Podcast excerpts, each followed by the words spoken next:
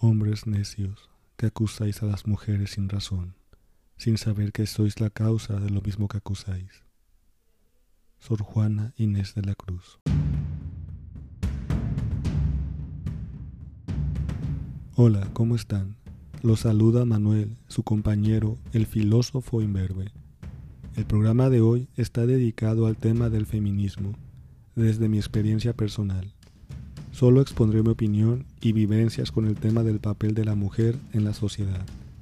Desde mi posición, les envío saludos a todas las mujeres que escuchan este podcast y mi total apoyo, ya que la mujer se encuentra actualmente en una posición de inseguridad y desigualdad frente a los hombres. Esta situación debe cambiar. No es posible que en el siglo XXI todavía se sigan violando y asesinando mujeres por el simple hecho de ser mujeres. Con este tema recordamos el segundo aniversario de este programa, que gracias a ustedes nos acompañamos de manera virtual y reflexionamos sobre filosofía. Ajusten sus audífonos y comencemos.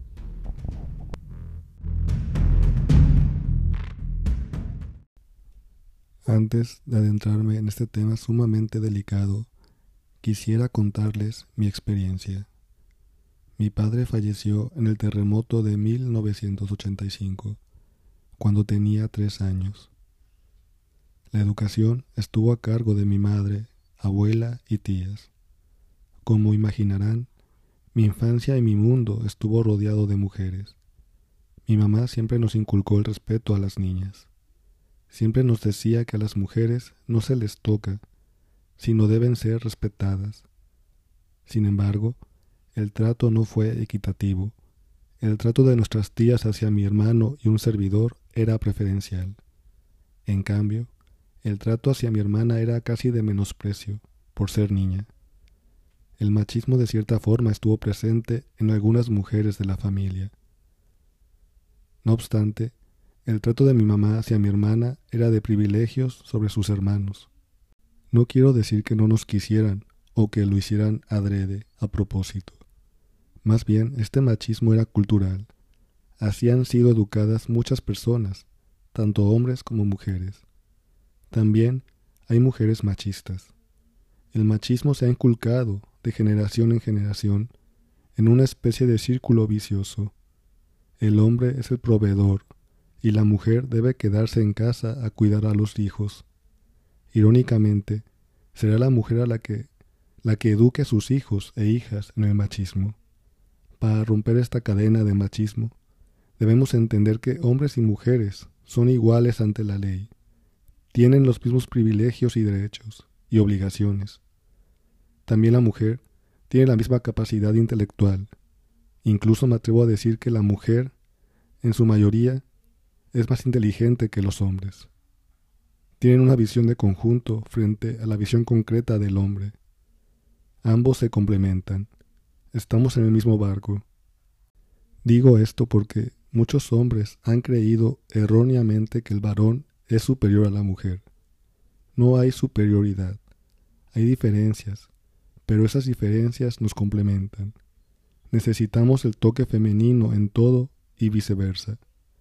La visión de la mujer es única. No podemos excluirla, porque perderíamos valor. Nuestra visión del mundo quedaría incompleta.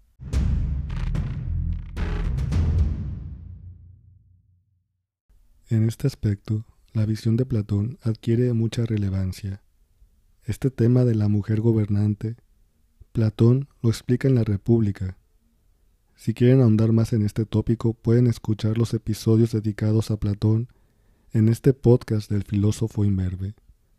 En el libro quinto de la República, Platón nos explica que no solo los hombres filósofos deben gobernar, también las mujeres pueden y deben gobernar. Recordemos que para Platón los seres humanos tienen tres tipos de alma, la de bronce, la de plata y la de oro. La de bronce corresponde a los obreros u obreras de la ciudad, la de plata a los guerreros o guerreras, y por último la de oro que corresponde a los filósofos gobernantes o filósofas. Para Platón, el gobierno no se basa en cuotas, es decir, que haya cierta cantidad de hombres y cierta cantidad equilibrada de mujeres, como si fueran antagonistas. o estuvieran contrapuestos. No, para Platón, el gobierno debe ser del más capaz, del más preparado o preparada para ejercer esa acción, esa función. Hoy en día, algunas feministas quieren que más mujeres ocupen cargos políticos, sin importar la preparación, sino como un contrapeso a los puestos ocupados por hombres. Solo buscan llenar asientos vacíos.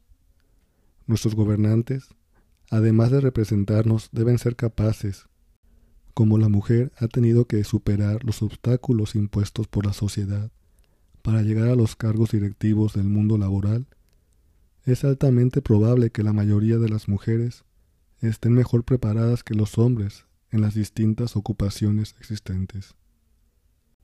Lamentablemente, no se les ha reconocido lo suficiente. Las mujeres ganan menos que un hombre, desempeñando las mismas labores.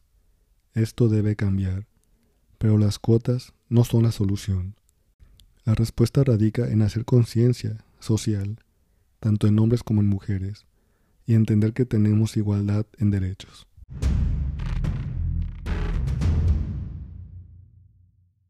Otros de los problemas que aquejan a la mujer considero que son el tema de la pornografía y la trata de personas.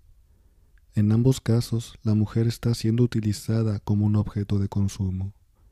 No estoy diciendo que las mujeres no puedan dedicarse a eso. Tienen la libertad de hacerlo, siempre y cuando lo hagan libremente. Lamentablemente, no es el caso de la mayoría de las mujeres que son explotadas sexualmente. La pornografía es una industria que denigra a la mujer, la cosifica. Las mujeres no son solo cuerpos. Esta es mi opinión como filósofo más que hombre.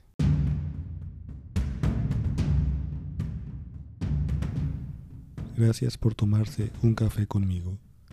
Ya llevamos dos años en este programa. Agradezco a aquellas personas que no se pierden de ningún episodio. Les mando un fuerte abrazo.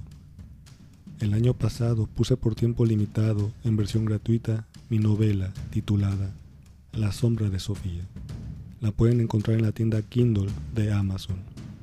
El día de hoy la pongo nuevamente a su disposición, en formato electrónico. Es gratis, por tiempo limitado. Y es la historia de dos filósofos, Tomás y Sofía, que buscan su lugar en el mundo. Descárguenla y léanla. Espero que la disfruten. Nuevamente gracias por acompañarme virtualmente en este camino. Hasta pronto.